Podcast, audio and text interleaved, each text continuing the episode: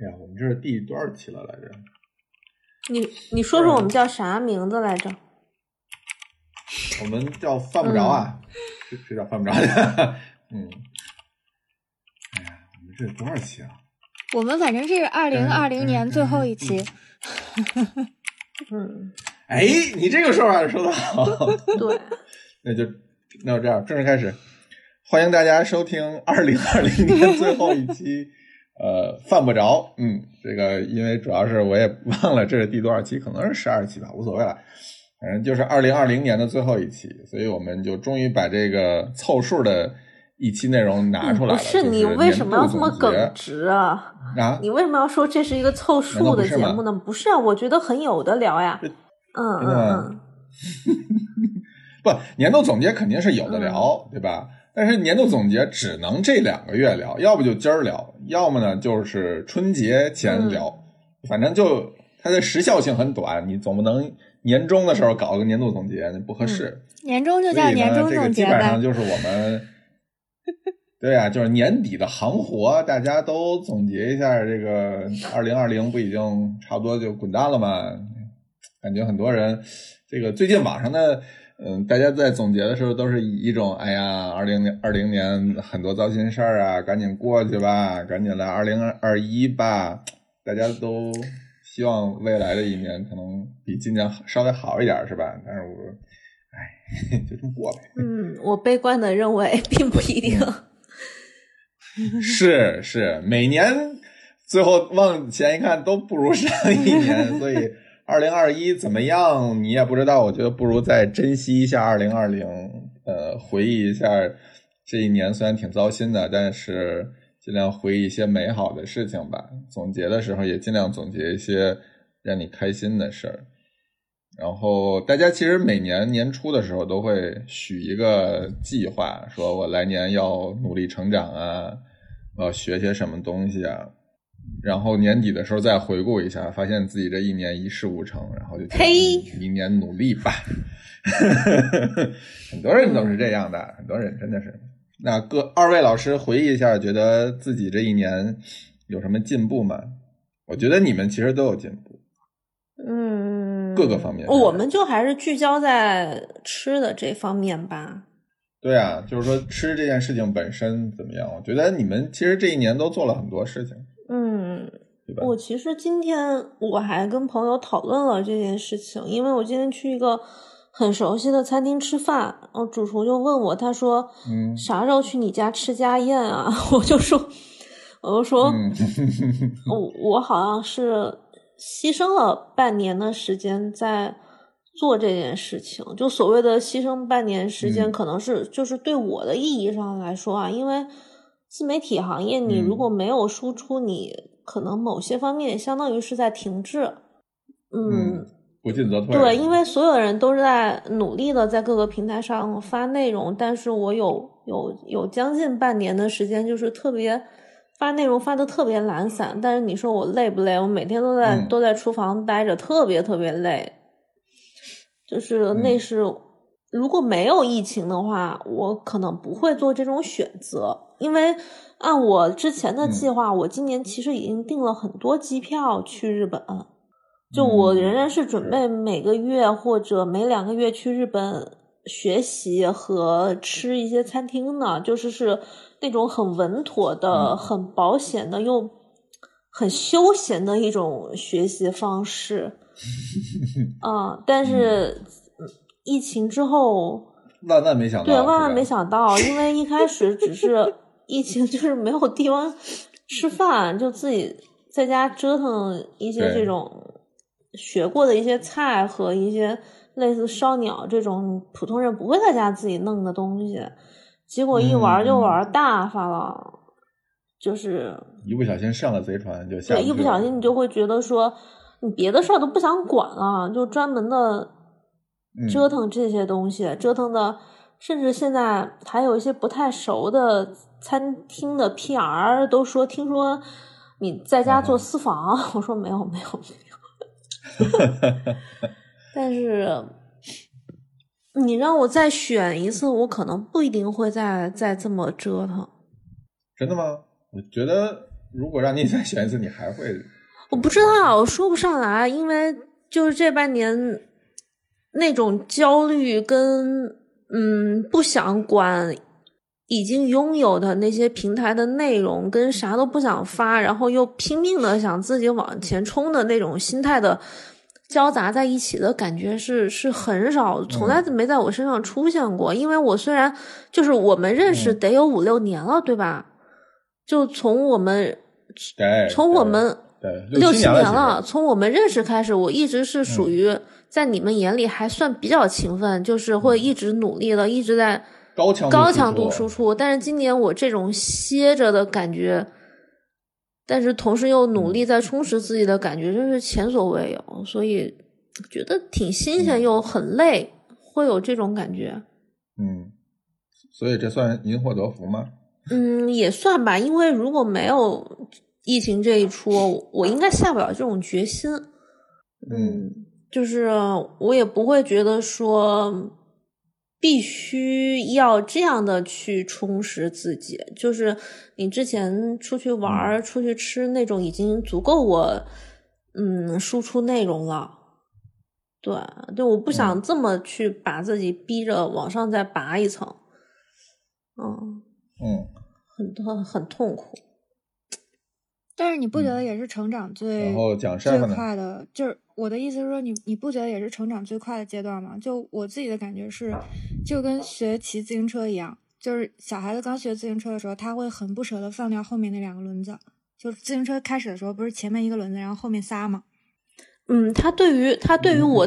哦，原来你呃，你们骑的都是这种。它对于我自己的成长来说是特别难得的一段。就是当你刚开始要放掉那两个轮子的时候，你其实是很害怕。但是你会发现，就是你放掉那两个轮子之后的第一段路程，是你成长最快的，因为你没有导师了。然后这个时候你需要自己给自己找，呃，就是成长的路径，就自己掌舵呗。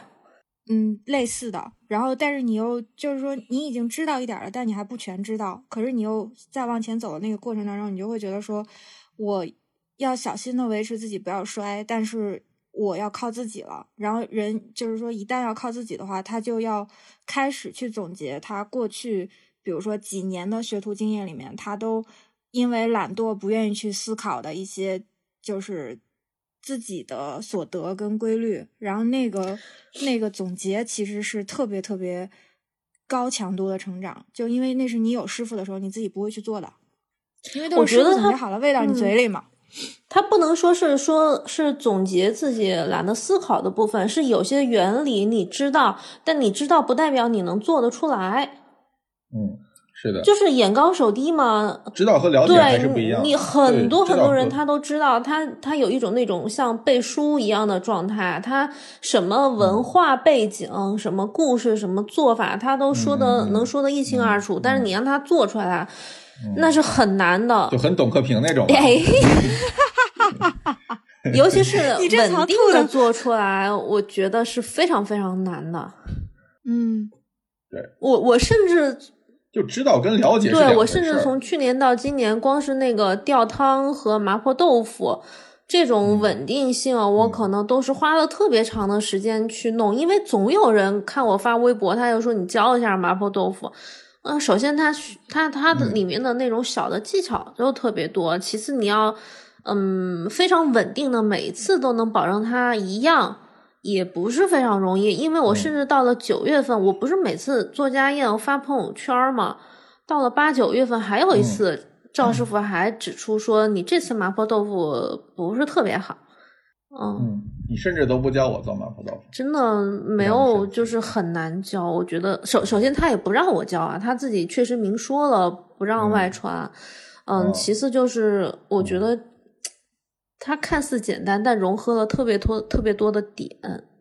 嗯，就是我觉得这是我今年算是一个收获吧。但是它很难，不足以为外人道。就是你跟别人说这些东西，他如果不是真的在这个类似的事情上经历过这么多，他可能没有办法 get 你的这个点。因为已经有很多人在说我，就这事儿装逼，你知道吗？凡尔赛是吧？他就觉得说你可能太把自己拔高了，嗯，但其实我我可能就是对我来说，我觉得还是非常震撼的一件事情吧。就是你要稳定的把你真的输入的东西能够在手上实现出来，很难很难。嗯，算是今年的一个进步吧。嗯，蒋 chef 呢，今年干了很多大事情。那你选能说的说啊。嗯嗯。开场啊啥的。我想想，嗯，完了，你要是你你要选能说的说，结果发现没几个能说的，真的没什么，真的没几个能说的。嗯，你要不先想想，让雨前先说。对啊，雨前先说吧，我先想想。我今嗯呵，我今年我今年我今年其实也就还还行，这 没有什么特别大的变化。然后就还那样呗，学就是，嗯，我觉得餐厅搬家这事儿其实对我影响蛮大。嗯，为啥呢？就是你可能就是头一次参与一个新餐厅的启动，因为你想搬家这事儿，就其实跟重新来没什么区别，就是重新找地方，然后从设计开始，然后一直到。设计完成、设计落地、施工啊，包括后期的那个施工过程中，就出了非常多的问题。就是你你这种这种经历其实很难得，就是呃，你上一次没有从头跟到尾是吗？是在我上次基本上就。我们现之前的那个位置是已经有一个现有的装修状况，然后我们就其实就加了加，减了减，那个其实不叫装修，嗯，那不是一个从零到一的过程。这次完全是一个从零到一的过程，就是你从方案阶段就已经开始介入了。虽然设计不是我设计的，施工不是我施工的，但是你的身份是在里边的。就是从一开始，你从设计的角度出发来思考如何来设计一个餐厅。到设计结束开始进入施工的时候，你又要把身份转成从施工方来考虑你的东西如何落地，然后你最后又要从使用者的角度来看你的东西到底合不合适。就是很多东西你会发现前期设计的非常好的想法，当它实现的时候，不一定是你一开始想象的那个样子。然后包括你前期很多没有在意的点，当你真正落地之后，你会发现，呃，那个某些点其实还挺重要的。这都是前期特别容易被忽略的事儿。就是你你的身份如果没有这种双方切换的话，其实你都意识不到。就我觉得双方都很难意识得到。我觉得只有像我这种就是身在夹缝中，就是又当客人又当老板专业。又当甲方又当乙方，你就能知道在不同的阶段，大家都需求到底是什么。就是，就这个这个经历挺有意思的。就是你知道甲方的有一些时候的那种，你作为乙方看来就是很无理取闹和强词夺理的要求，它的背后逻辑是什么？他为什么要这么做？然后你大概也知道。就是乙方平时自己想的那些东西，实际在甲方眼里边，它的重要程度和它的这个权重排序其实是不一样。跟大家科普一下，就是以前本职是一个建筑设计师。是的，我觉得可能有些人还不大知道。对，是他所谓的又当甲方又当乙方，就是他平时就是经常怼客户。嗯，那你这件事情之后，你会对客户稍微和蔼一点吗？啊，并不会，我还一直觉得我 该怼还是要怼，对，不不会改变。好的。我有一个建筑师朋友，然后我之前就跟他聊过这件事情，然后他说就是。比如说，当你需要他去做设计的时候，然后他觉得最好的设计就是这个设计师本人跟呃空间的使用者是好朋友，就他非常的了解这个空间的使用者，然后他在去做设计的时候，他就能从专业的角度去评估，就是我这个空间如何设计才能够使呃空间的使用者感到在这个空间里面侵入的舒服，因为像一般。我应该就普罗大众，他应该是就牵扯不到做餐厅，但是每一个人应该都经历过装修房子，也不是说每一个人吧，就中大大多数的年轻人，他整个生命过程当中，他肯定会经历一次装修房子。然后我就是记得，就是，呃，我就是记得我们家重装房子的那一年，我们请了一对设计师夫妇给我们做设计，当时我就跟他。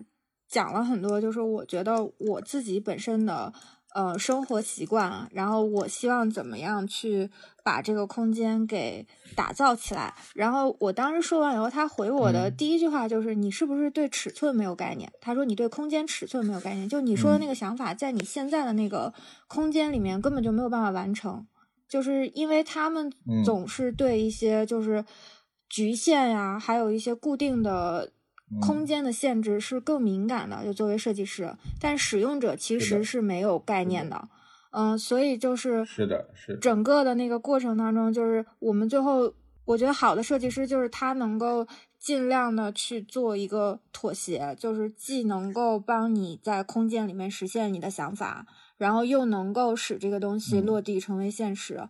我其实觉得就是设计行业可能有时候。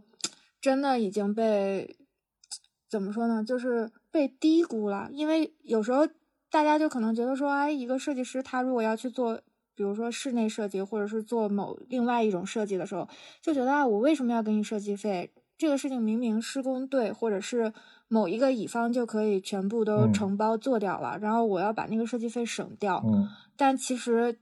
就是他自己做下来之后，他会发现说，一个好的设计师其实是能够帮你省掉，就是省掉很多的呃时间，也帮你省掉很多的精力，然后最后做出来的那个东西，可能还在施工队帮你省了很多的材料钱和时间。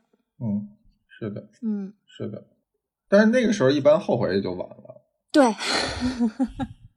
但是对，就是你已木已成舟，你已经没有没有办法再改了。然后下一次装修的时候，觉得经历过上一次，我已经全都懂了，所以我依旧不需要设计。然后又就又踩了一次坑。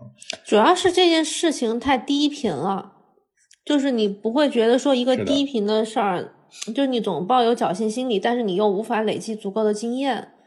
嗯嗯。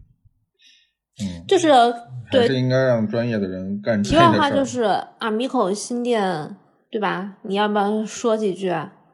算是我们现在就搬到了，对，搬到了三里屯的那个盈科中心，呃，一层五里香背后的那个位置。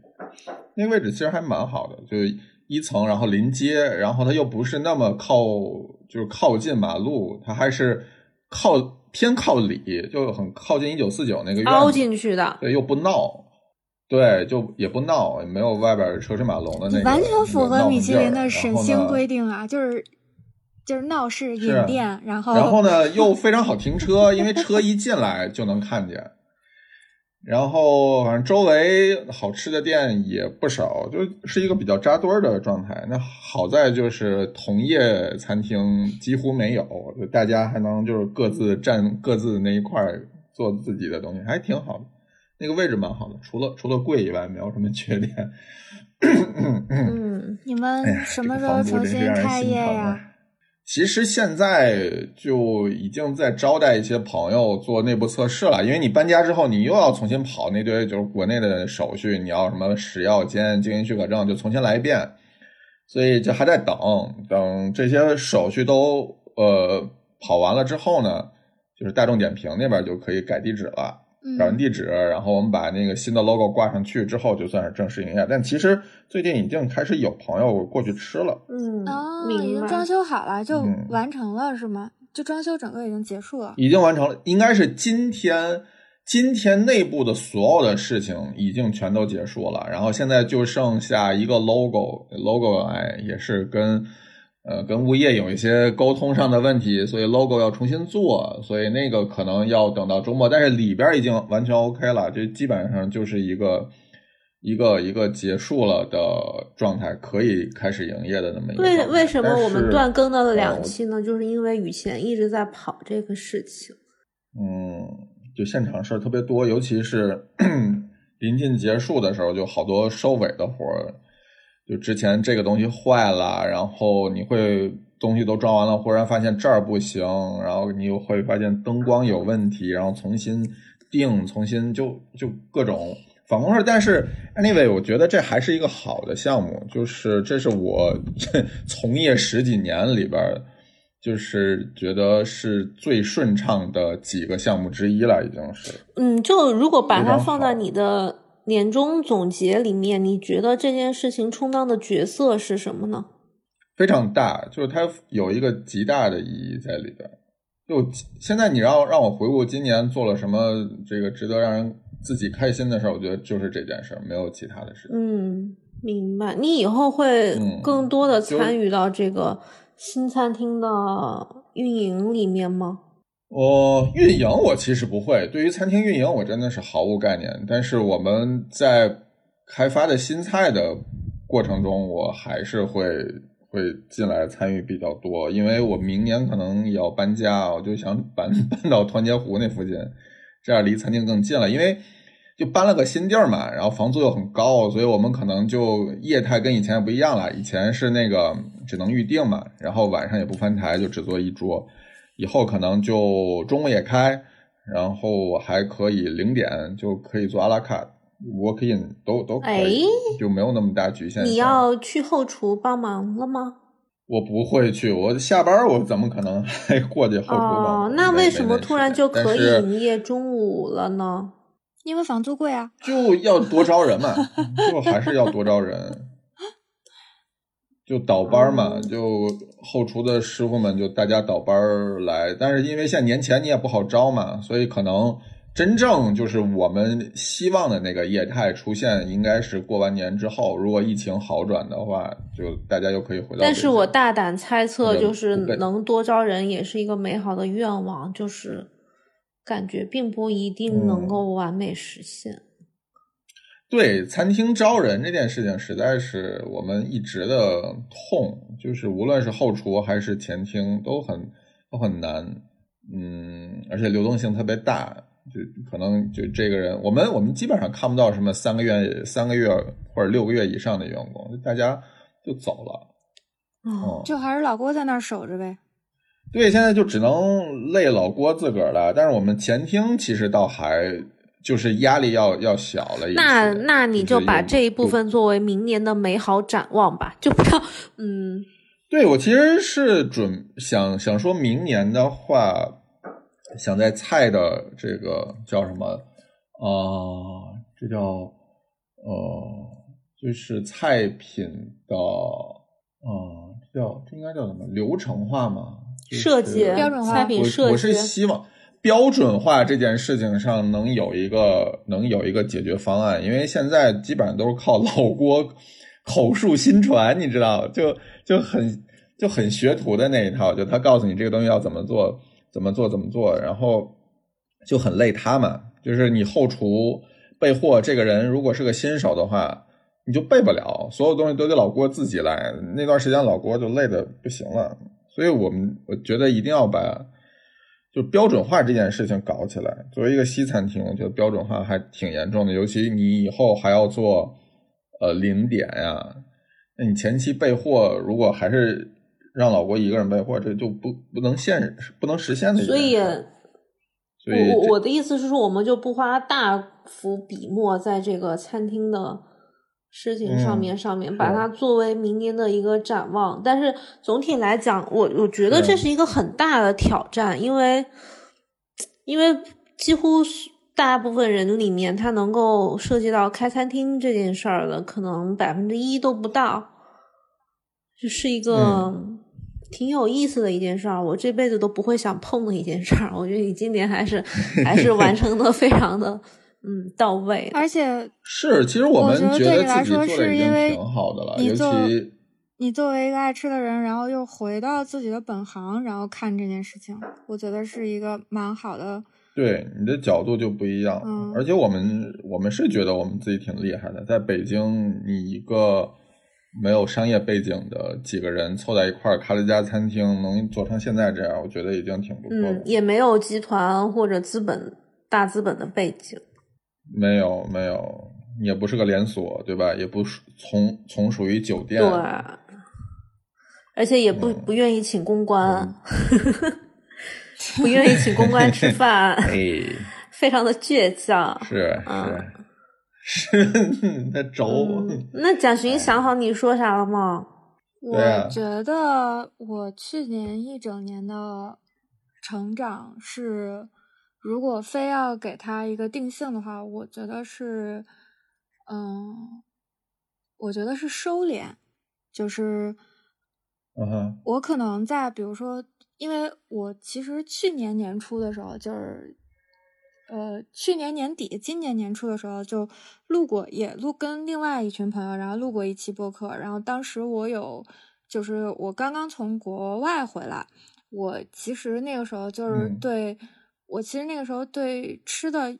就是我要做什么样的菜有一些想法，但我我觉得那时候我还有就是很多零散的想法，然后今年大部分的时间其实是花在去除杂念上，就是，呃，我开始把一些非常零散的呃想法就去归顺它，然后嗯、去做减法，就去看说哪一些东西太花俏了，我不要，然后哪一些是我已经觉得就是它不再适用了，包括呃，嗯过去在就是传统法餐学校里面学到的一些技巧，然后我现在在想，就是有哪一些东西还可以延续下来，然后哪一些东西是已经呃不需要再去使用它了。嗯，我更多的其实是，嗯，因为我换了，就是今年一整年换了一个环境生活，然后又赶上疫情嘛，就我是我是在可能。嗯，十几岁出国以后，就是待了十几年，第一次回国生活。嗯，我在国内，我我在国内就是一切对我来说都非常的新鲜。我因为你嗯不适应这边的这种，就是很多潜，也不能叫潜规则，就是隐形的隐性的规则，是吗？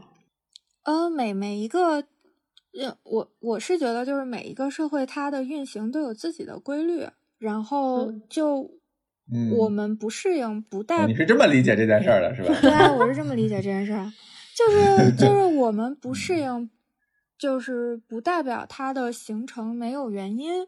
就我常常就是在我比如嗯说我自己感觉到不适应，或者是我有愤怒，或者是呃情绪不好的时候，然后我就在想，就是他为什么会形成一个现在这样的状态，然后嗯嗯然后再去想说，其实每一个就是这样的现象背后都有一个它形成的结构性的原因。我，嗯，嗯我我有今年就是花很很长很长的时间在便利店里，我，嗯，这个事情说起来就挺有意思的，因为我没太有时间就是自己在家里面做饭了，然后。我平常去上，嗯我平常去上班的时候，早上我就会路过那个便利蜂啊，或者是就是有一些便利店，我就在里面买东西吃。然后我就有有时候我我看着那个 便利店里的东西，我都想掉眼泪，因为我就想，就是我觉得我以前是嗯、不需要在普通的超市或者是嗯渠道去获取我的吃的的。就是我，因为我一直在嗯餐饮的系统里面工作，我在法国，自从就是转行学厨以后，我吃的东西就都是餐厅里面都是高级的东西。高级的东西，嗯就我嗯。员工餐都是我们高级东西剩下的边角料，然后我也不用去超市买、嗯。买东西，就我一一周到尾，我可能就在超市买点饮料、买点奶这样的，然后我不用去嗯。正常人获取食物的渠道获取食物，嗯，但是你在凡尔赛吗？他在凡尔赛，特别的烦。竟然无意识的烦了一下，对不起，就是，然后我回国以后一，下子就烦起来了。嗯，然后我回，然后我回国以后就没有失去这种渠道了嘛，就失去这种这种环嗯境了，然后我就要去普通的便利店跟普通的超市去买 买东西，要吃普通人吃的东西啊。然后我就，天然后，然后我就，然后我就看便利店里的东西，我觉得很有意思的，就是就是那些预包装的，就是小面包，然后跟法国的，就是面包店里的做的那些区别，然后还有就是你可以在窗口买到的热食，那些包子啊，然后馒头呀，就是玉米棒子啊什么，就这些东西。然后我有时候会仔细观察他们是，呃，就是在哪一个步骤完成的制作。然后到店里面还剩下哪一些步骤？然后就是有时候在便利店里吃到好吃的东西，我会我会有种想落泪的冲动。哎，就是你还记得你们你们跟那个谁狐狸他们去日本的时候，他不是每天早上都要去便利店买米饭吃吗？嗯，那个我也觉得挺不可思议的，因为因为我觉得就是比较寻常，可能。看的次数太多了，然后你会觉得，我我我以前看过一个微博的热帖，就是说，你看到一个日本女孩在咱们的国内超市举起各种那种辣条什么东西，感动到落泪的表情，你就会觉得你在日本七七幺幺之类的便利店买他们常见的东西的表情可能是一样的，都让对方觉得特别傻，那就有点这种感觉，因为。因为其实特别特别常见，然后因为像狐狸经常在日本便利店买饭团，他是觉得特别有弹性，特别好吃。可是我记得以前就是汪维老师，他经常跑供应链，他说是因为里面加了一个什么东西，是海藻糖还是对保水剂类的东西？他就说这其实也不是说米饭本身多么多么好，它其实还是通过一些。工业的这个东西来做到这个效果的，你当时就觉得啊，滤镜破碎了，就是有点这种感觉。但是，嗯，并不是自然的馈赠，并不是，并并不是说日本多么匠匠人精神，把这个便利店的饭团都能弄得特别特别好，不是这样，就觉得哦，是一个寻常的东西。但是我能理解。你那种切换角色的感觉，就是看啥都很新鲜。嗯，因为我我我是经常在超市买东西，然后嗯，我后来有一段时间，因为我现我家现在附近没有特别大的菜市场和超市，我有时候会需要让我家属帮我出门买，然后我是给他开一个单子。但有时候我有可能一个礼拜没有办法接触到菜市场，就是我我没有办法出去一两个小时买东西，我可能在家我要写写稿写啥的，然后我再过一个礼拜去看菜场，我就觉得特别不一样，会有这种感觉。嗯，然后我觉得今年大部分做的工作就是，呃。也因为也跟你们聊天嘛，就发现其实中国的好食材还是挺难拿的。然后我今年大部大部分就我今年大部分做的工作就是，如果我从超市买东西，然后就像我爸一样，能不能在家里做出好吃的东西来？然后我我大部分的工作都是在做这件事情，就是我是说 我是说我在我在家里面就如果涉及到做菜，我我的成长啊，就是我大部分的时间都是在做这件事儿。然后我就在日本，其实还挺多类似的节目，就是教你如何拿便利店的东西，然后做饭呀什么的。嗯，我觉得这个事情，综艺啊，这个事情有一个有一个小小的悖论，就是我上次就还是说便利店的食物这件事情，我大概两个礼拜前看到一个微博的一个帖子，就是说日本有一个综艺节目。还是啥的，就做了一个测试，就你连续一百天只吃便利店的食物，你因为你偶尔吃一下，你会觉得哎还不错，还挺好吃的，而且特别省事儿。但你连续一百天吃，就是整个人的心理状态和精神状态特别特别不好，因为它无论怎么样，它都是一个工业化的食物。就你只是看起来它比寻常的工业化食物更加。美味健康一点，但实际上你长期吃还是对生理和心理上有很大的伤害。然后他们吃了一百天，他做了一个实验，吃了一百天之后，整个人的皮肤、呃脸色都特别不好。这是我当时觉得很惊讶的一点，但我忘了是什么节目了。嗯，对，所以我并没有觉得说，就是他有些节目做便利店的食物这件事情，我觉得它仍然是一个权宜之计，就是嗯。是是我之前看过一本书，就是讲食品添加剂的，然后它的概念就是说，我们应该尽量选择那些没有被深度加工过的食食原始的食材来来做饭。它是它是讲这么一件事儿的，但是它里边提到过一个，就是说，同样是自己在家做饭的人，就你貌似觉得自己其实已经很少沾染食品添加剂了，但是。看你买的原材料其实差不多，就是有些人的意思是说，我自己超市买东西回家做，这样是不是就要比在外边买这种速食类的，或者是就类似于超市类的这种便利店的东西会健康很多？那个人的嗯，答案就是最后的结论就是其实也没有，嗯，就对也没有，因为你们摄入的添加剂的种类其实都差不太多。嗯我对添加剂的这个是你无法规避的，是的。我对添加剂的印象改观是我开始在费昂迪就是做甜点以后，因为我，嗯嗯，我前就是前面的春宁大部分的时间都还是在 cuisine 的那一边，就咸的这一边，然后用到的添加剂其实是有限的。然后甜点的话，在法国它就是分为两个出口，一个是盘式甜点，一个是 boutique 的甜点。就是你 boutique 的甜点，它是就是你早上做出来之后，你要在那里放着，然后一直放到下午下班，然后你才可以扔。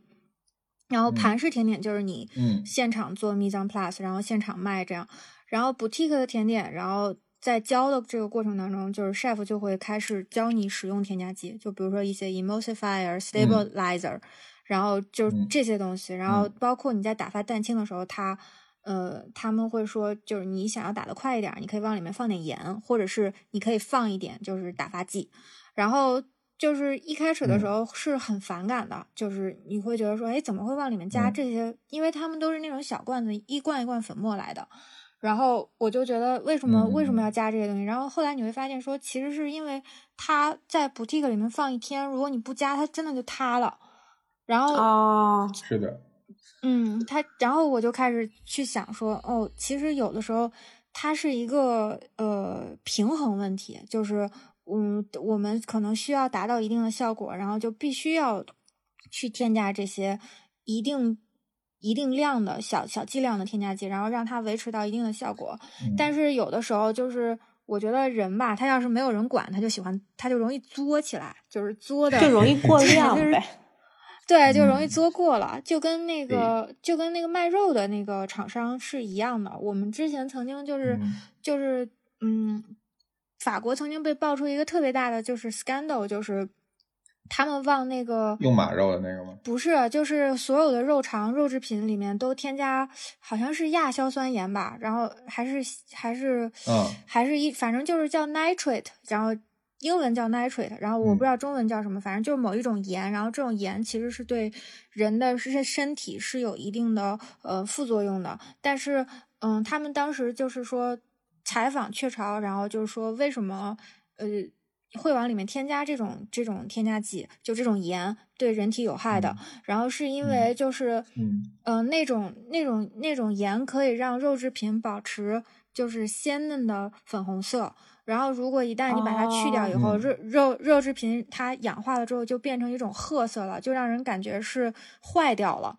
然后，嗯，然后你就是，然后你就会发现，如果你不添的话，你在那个柜子上就是，嗯，卖不掉，卖不出去，卖卖不掉了，消费者就不会去拿了。然后，所以没有办法，还是要再回来添。然后后来这个事情被媒体爆出来之后，有一些北欧的做肉的厂家，就一些小厂家，然后就开始尝试做不添加这种盐的呃肉制品，然后做出来后就是褐色了，然后他们就相应的就是换了包装，也不是说完全不添加吧，就是说没有添加到说它还能保持一个 rosy 的那个颜色的量，然后就放在北欧的一些超市里面去试着卖，然后嗯，北欧的消费者因为他们。就是被这些就是 documentary 教育的，他们属于是相对而言比较比较 inform 的这种状态，所以他所以他们上架试了之后，然后这个商品就挺成功的。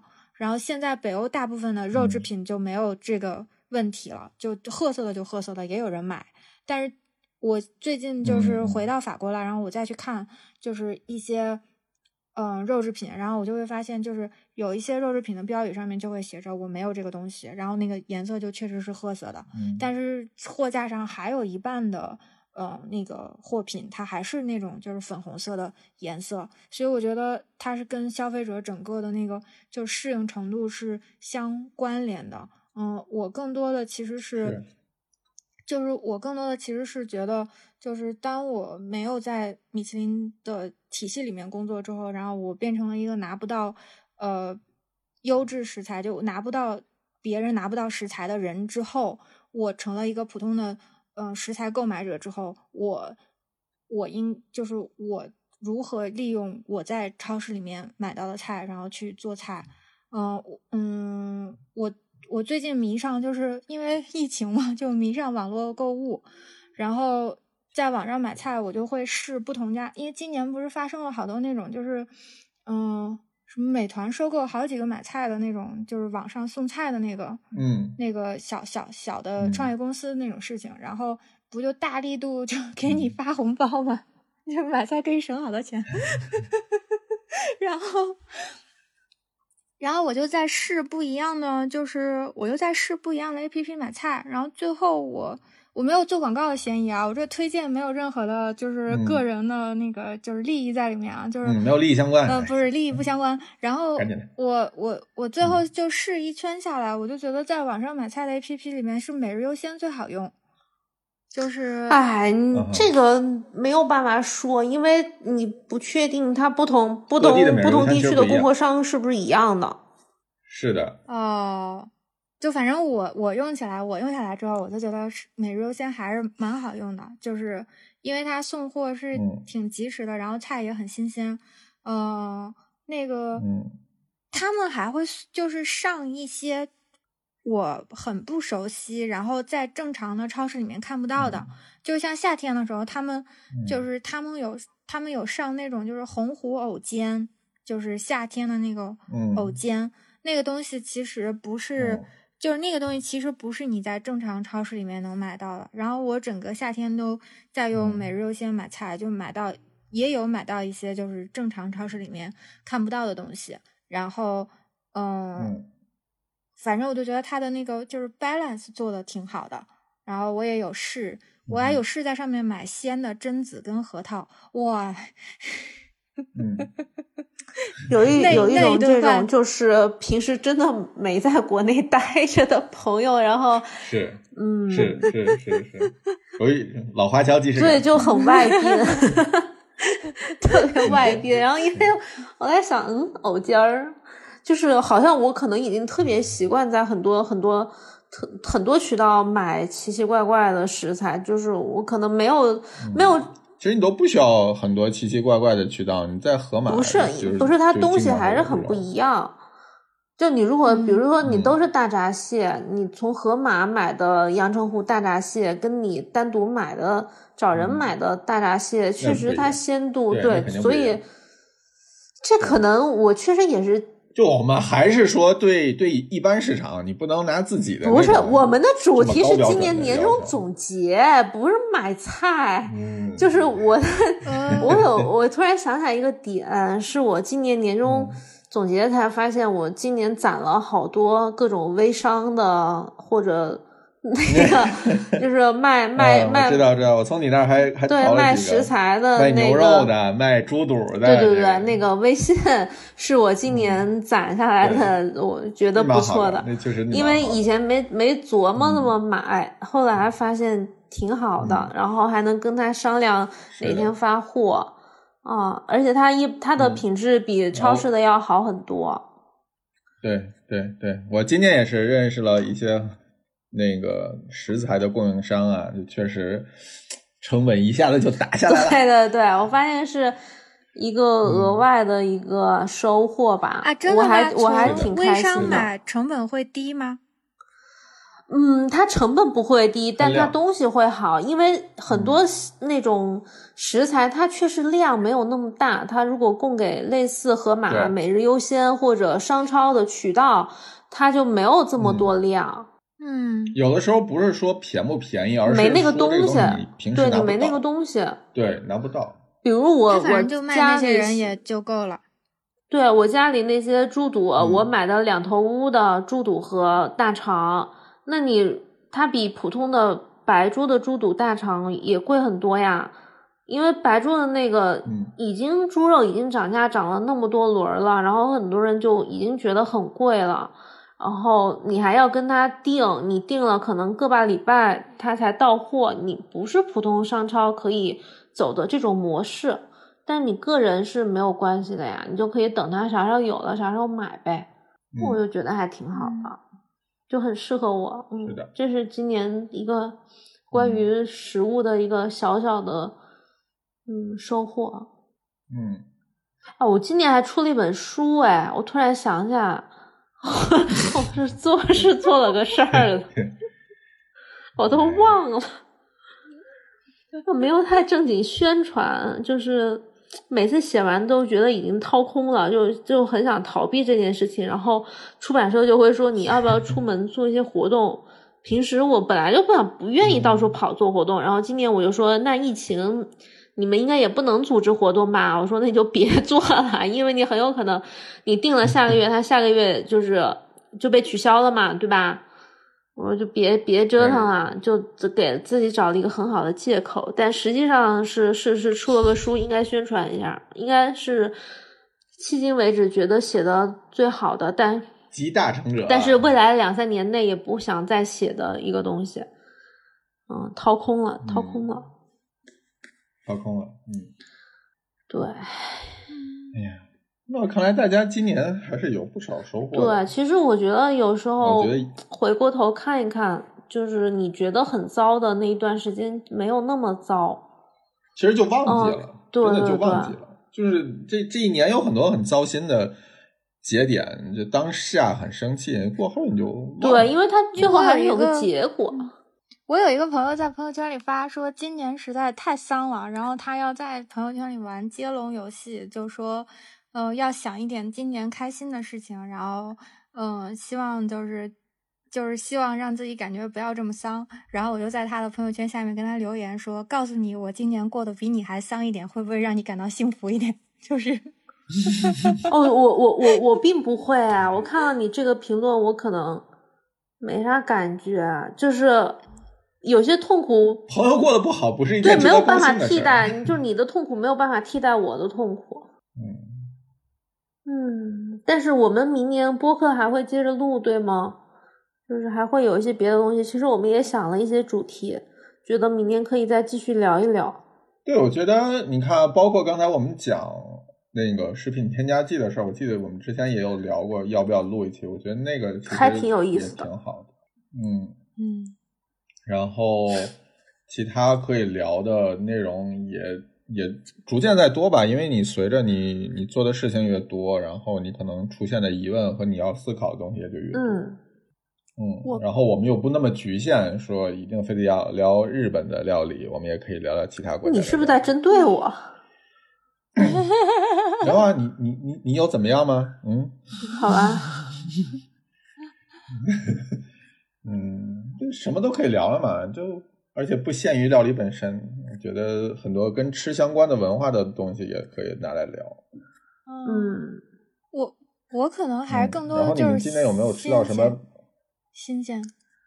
你们今天有没有吃到什么好吃的菜，或者是好吃的店？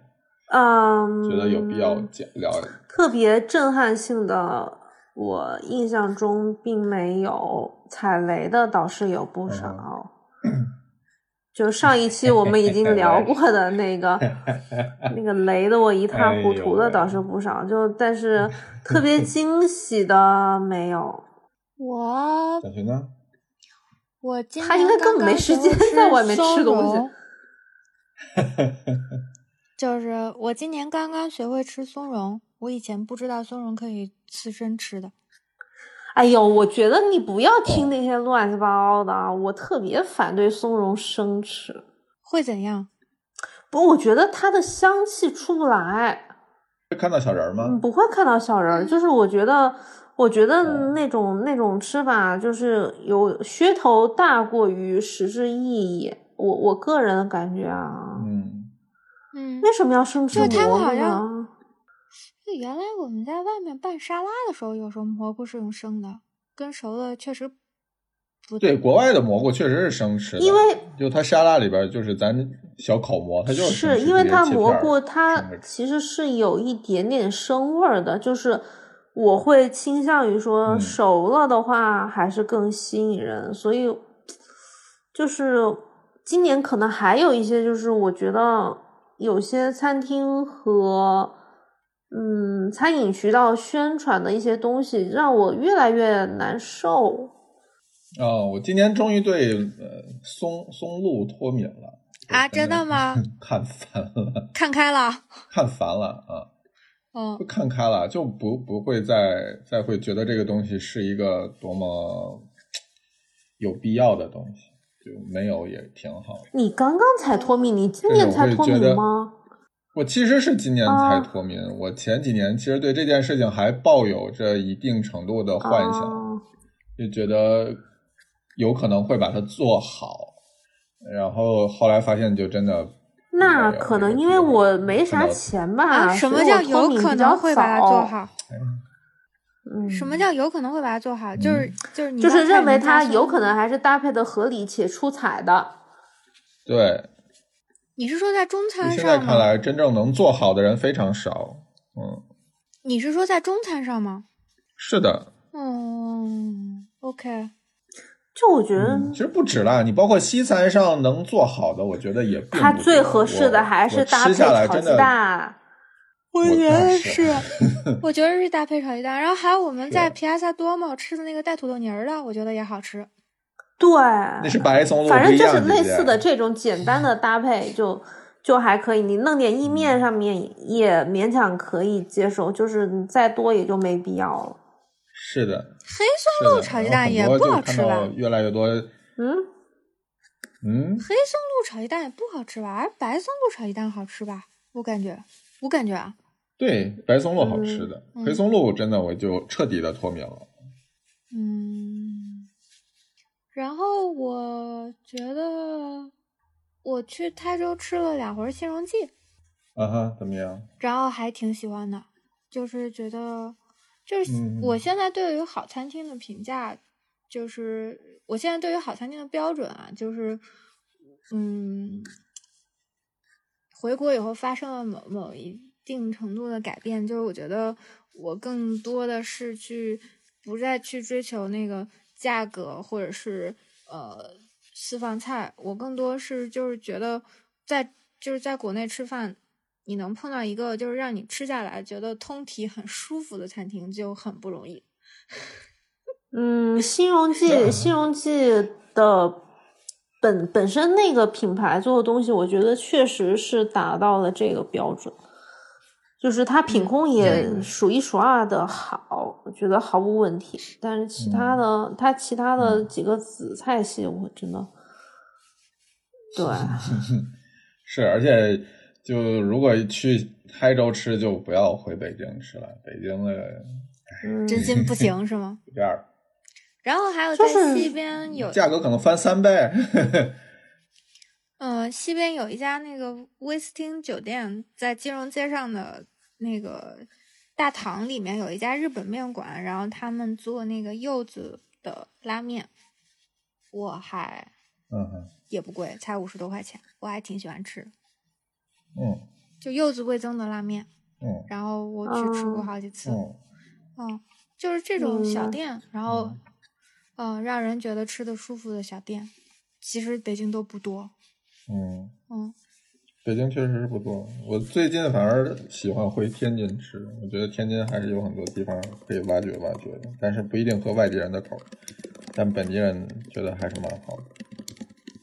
就我觉得地方自己，就我觉得这件事情可能跟普及普通话很像，就是地方的这种方言的保存的可能性和地方菜色的保留的可能性，某些程度上是一致的。就是大量的外来人涌进来之后，被稀释了之后的那个状态，很多地方很多菜系的一些小小小种类菜系可能就没有了，然后很多菜式的制作方法甚至原材料也可能就随着消失了。哎，我觉得我最近是对嗯你说，呃，你先说完。